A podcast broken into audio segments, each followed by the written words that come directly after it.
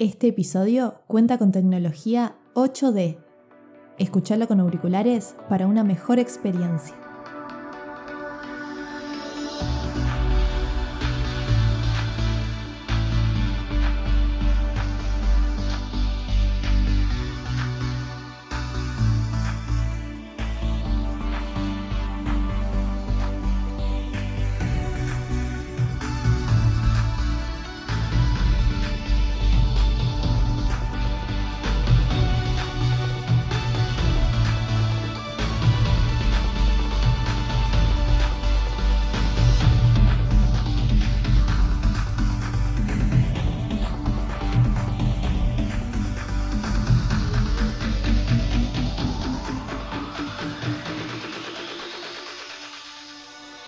Bienvenidos y bienvenidas al último episodio de esta serie, Keep Calm y Actúa. Estos episodios especiales y prácticos para acompañarte, pero sobre todo para ayudar a emprendedores y pymes con ideas, conocimientos, consejos y acciones para poder llevar a cabo en estos días con tu negocio y seguir adelante. Durante los episodios anteriores estuvimos hablando de temas claves a tener en cuenta. De primero analizar el negocio globalmente y luego ir pensando estrategias de venta, de marketing digital o, como hablamos en el episodio pasado con Enrique, de diversificar o reinventarse para adaptarse, ampliar el negocio y seguir en el juego o incluso crecer. Hoy nos estamos adaptando y tomando caminos y acciones que nos permitan subsistir. Porque en estos momentos de poca certidumbre se espera pasar esta tormenta para volver a lo que conocíamos, aunque en realidad sepamos que habrá una nueva normalidad. Pero seguramente este momento sea un punto de corte, que se dio bruscamente, una disrupción. Y este cambio nos obliga a adoptar nuevos canales saber cosas nuevas y tener nuevos hábitos. Esto no quita que no hayan oportunidades para desarrollar nuevas formas de trabajar y de hacer negocio.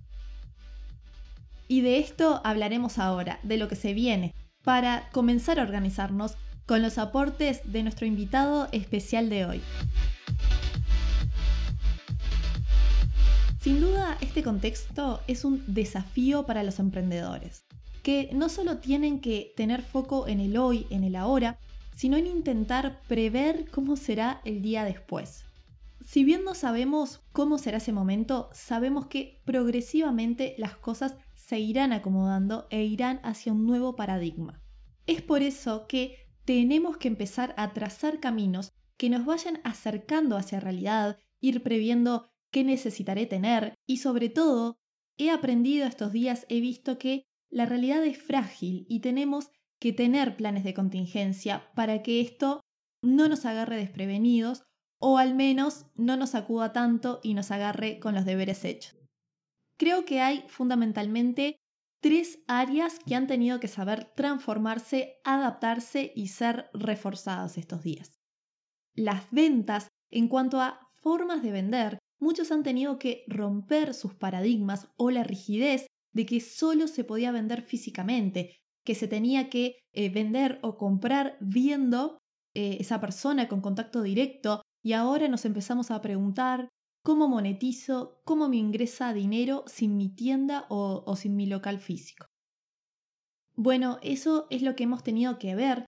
Primero, el aceptar de que esta realidad hoy va por otro lado y de estar presentes, de estar presentes en los canales digitales, que ya un poco ya mencionamos, que si no actuamos rápido y empezamos a vender online, no percibíamos ingresos o nos sobrepasaba la competencia. Y como las empresas viven de sus ventas y detrás de la demanda hay personas, personas que sin duda cambiarán sus hábitos. Entonces, ¿puedo prever qué hábitos nuevos incorporarán? Por ejemplo, tenderán a usar menos efectivo, a formarse y aprender online, tendrán quizás más preocupaciones y nuevas prioridades de consumo. Por ejemplo, he escuchado, y seguro vos también, que probablemente habría un crecimiento poblacional el año próximo, un nuevo baby boom, por estas largas cuarentenas Y esto puede ser una oportunidad de negocio para muchos sectores que se dedican a eh, los productos y servicios relacionados con el cuidado y desarrollo de los bebés e incluso aplicaciones digitales para ellos.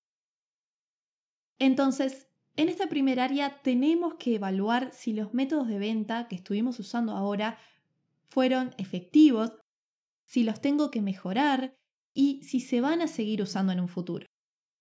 Segundo, la parte financiera. Estos días hemos tenido que reforzarla más que nunca y seguirla de cerca. El seguir mis números, los costos, las ventas, los márgenes y las reservas que necesito. Si tenías ahorros, quizás estás usando esos ahorros para subsistir, pero con un seguimiento especial, ya que tampoco podemos quedarnos sin ellos.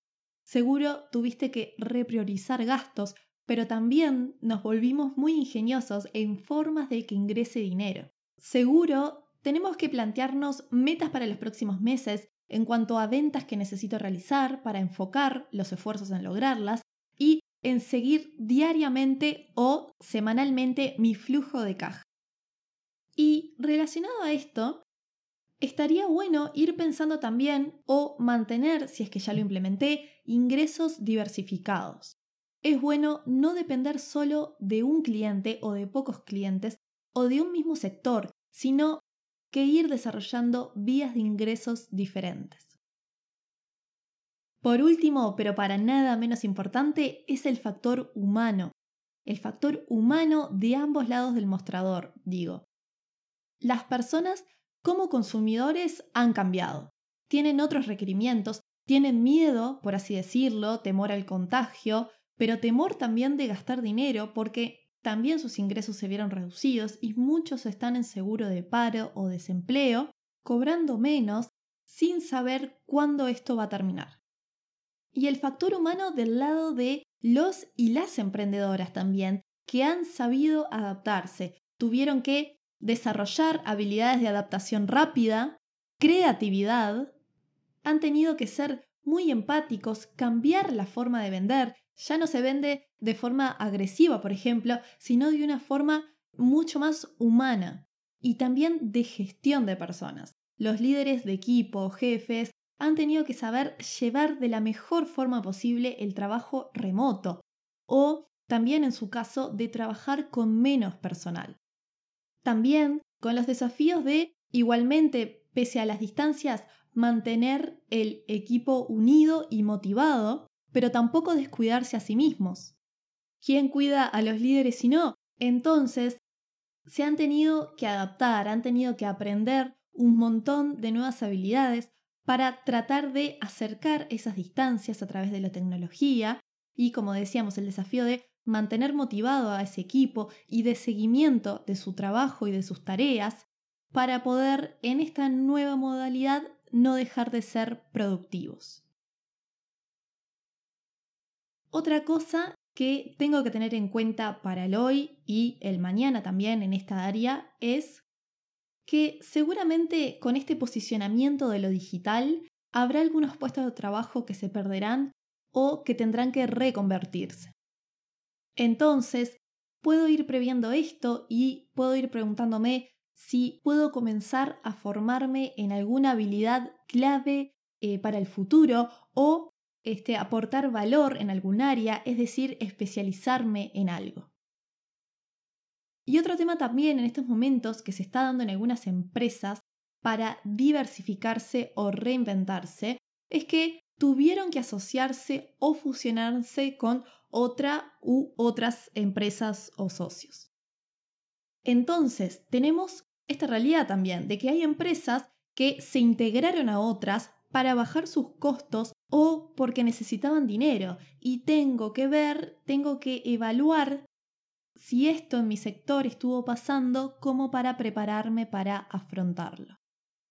Podemos pensar que estos cambios que estamos viviendo hoy llegaron para quedarse y podemos ir pensando por áreas qué podemos hacer para acompañar ese cambio. Y para hacer esto, lo mejor es Primero, analizar la globalidad del negocio, como por ejemplo con la herramienta o modelo Canvas, como mencionábamos en el episodio pasado. e ir planteando lo que se llaman objetivos clave para seguirlos y de a poco crecer. Objetivos que van a ir acompañados de acciones o tareas concretas que planteemos para alcanzarlos y de esto se trata, de marcarnos un plan de acción. Un poco de esto hablamos en uno de los primeros episodios del podcast, el episodio 4. Y este plan deberá ser realista y con pasos cortos, pocas metas pero alcanzables, que puedas eh, ir logrando para motivarte, también ir revisando y volver a marcarte nuevas para crecer cada vez un poco más. Estamos viviendo momentos que nos ponen a prueba y tener objetivos nos pueden ayudar a mantenernos y a mantener el equipo enfocado y ágil. Y hoy contamos con la participación para darnos sus reflexiones, consejos y conocimientos Rodrigo Álvarez.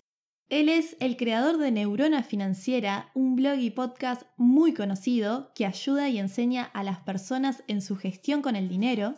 Además es conferencista, asesor y está especializado en comercialización y ventas.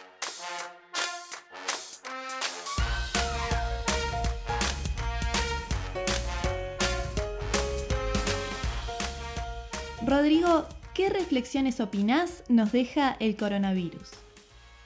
Tengo la sensación que este, toda esta situación que estamos viviendo, en cierta manera, me recuerda mucho lo que pasó el, 11 de septiembre con aquello de las Torres Gemelas.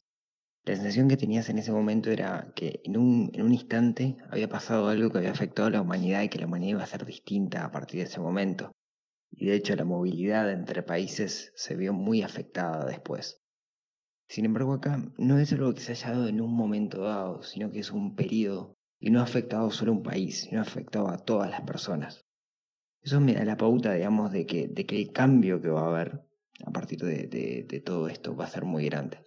Creo que en varios aspectos.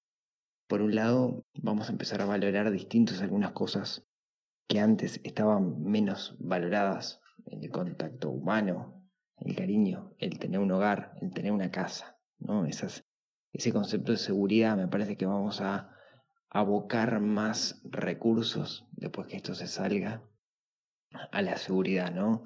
Vuelvo a la pirámide de Maslow y las necesidades básicas. Me parece que reconfiguramos el concepto de seguridad. Me parece que estamos eh, volviendo a enfocarnos en la seguridad o a hacer algo necesario. Seguridad según cómo lo interprete cada uno, ¿no? La seguridad de tener una casa, un techo, la salud, etcétera creo que, a nivel laboral también va a cambiar mucho. Gente no va a volver, hay muchas personas que no van a volver si pueden a trabajar a su oficina, eh, que van a buscar de alguna manera cosas distintas que estén más relacionadas con sus valores. En ese sentido me parece que esto del coronavirus no es algo malo, sino que va a traer cambios positivos. O sea, creo que hay un antes y un después, claramente, que va a cambiar el mundo del trabajo. Creo que que va a cambiar radicalmente en el sentido de que nos vamos a enfocar distinto y lo que más me asombra es la capacidad de adaptación.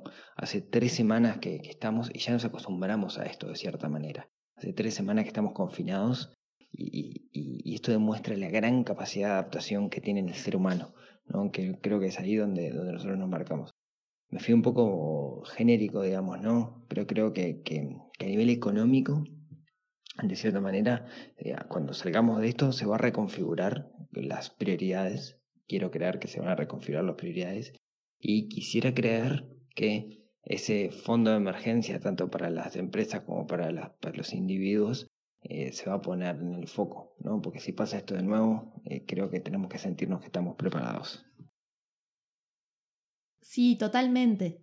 Hemos aprendido a adaptarnos rápidamente, corrigiendo errores y mejorarlos, aprender a adoptar nuevos métodos para trabajar y vender, la importancia de tener planes de contingencia o la famosa reserva o fondo de emergencia que bien decís es realmente clave. Y sin duda, otro punto súper interesante que mencionás, la nueva forma que ahora tenemos de ver y valorar los afectos.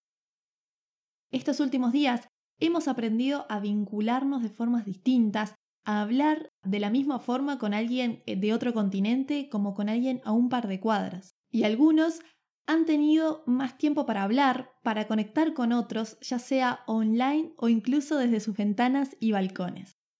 Y ahora, hablando de qué acciones o cómo nos podemos preparar para volver poco a poco a la normalidad. ¿Tenés algunas recomendaciones para prepararse para salir de la crisis? Sé que vamos a salir de esta crisis, no vamos a salir igual. Creo, estoy convencido que vamos a salir mm, fortalecidos en muchos aspectos y lastimados en otros. Muchos deberán reconstruirse, repensar sus negocios, ver, digamos, eh, de cierta forma cómo adaptarse a la nueva forma de vivir que vamos a tener posterior a eso. Me parece que, una cosa para, para hacer, y lo, mencionaba antes, pero que es súper importante es darle el valor que tiene el fondo de emergencia. Que el fondo de emergencia lo que nos da es tranquilidad. El fondo, tener un fondo de emergencia, un fondo que nos permita sobrevivir sin recibir ingresos, es lo que nos permite vivir tranquilos y no en el día a día. Creo que, que, todo esto nos va a hacer revalorar el concepto del fondo de emergencia y le vamos a poner un poco más de cariño para, para lograrlo. O eso es al menos lo que quiero crear, porque mucha gente que la está pasando mal hoy no pasaría tan mal si tuviera este fondo de emergencia. Sin duda las crisis son parte de nuestras vidas y si bien es algo trillado esto ya, de que en las crisis hay oportunidades, es algo real y siempre aprendemos de ellas y esperamos prepararnos mejor para que nos agarre más fuertes. Por último, ¿qué pensás pueda cambiar post-COVID-19 en términos de formas de trabajar, vender y gestionar? Creo que van a cambiar muchas cosas, que van a cambiar valores básicos, cosas en las cuales redefinimos la felicidad o el foco de nuestra vida. Creo que en términos laborales el teletrabajo se va a instaurar, eso no, no, es nada nuevo. Me parece también que se va a dar que la gente va a buscar la tendencia de escapar de las ciudades e irse a vivir eh, a lugares con menos gente. Me parece que la aglomeración de gente va a dejar de ser algo positivo y va a estar mal vista y no vamos a volver a compartir mate como compartíamos antes, no vamos a volver a juntarnos, etc. Así que me parece que eso va a cambiar, creo que el, el online se está posicionando radicalmente. O sea, todos, todos nosotros vamos a hacer cosas online o vender online y me parece que en términos de gestión tenemos que tener en cuenta esta nueva realidad en el sentido de que vamos a tener que gestionar en particular a nuestras personas con las que trabajamos desde el liderazgo y no desde el comando y control. Porque cuando trabajas con alguien que no está directamente en tu oficina, la única forma de hacerlo es liderando y en base a objetivos. Sí creo que el futuro es trabajar en base a objetivos. Qué interesante esas opiniones de que las personas quizás opten por vivir afuera de las ciudades más pobladas, también porque van a tener menos trayectos de viaje seguramente, porque puedan trabajar de forma remota. El cambio de hábitos, tanto de vida como de consumo, como decíamos, es algo que se va a dar. Y coincido 100% en que la forma de trabajar se transforma, algunos lugares o empresas ya lo están haciendo, pero creo que ahora será más global. El tema de habilidades de liderazgo y que el seguimiento de tareas de los colaboradores o del equipo sea medido en base al logro de resultados o entregables más que de tiempo trabajado. Bueno, muchísimas gracias Rodrigo por estos aportes, por tus reflexiones y por sumarte y participar en el episodio. Y como final podemos decir que esta crisis es especial no es solamente regional como quizás estamos acostumbrados, sino que es mundial. Y nos deja un profundo aprendizaje en términos de nuevas formas de trabajar, de vender, de gestionar y de creatividad. Estos días hemos sido testigos de la creatividad de las personas, de cómo muchos emprendedores le han encontrado la vuelta para hacer las cosas diferentes. Y como población también, como sociedad, nos deja el ser menos individualistas y pensar en la seguridad y bienestar general, yo creo que no hay que tratar de volver a lo anterior, sino en construir nuevas formas de hacer las cosas de otra manera.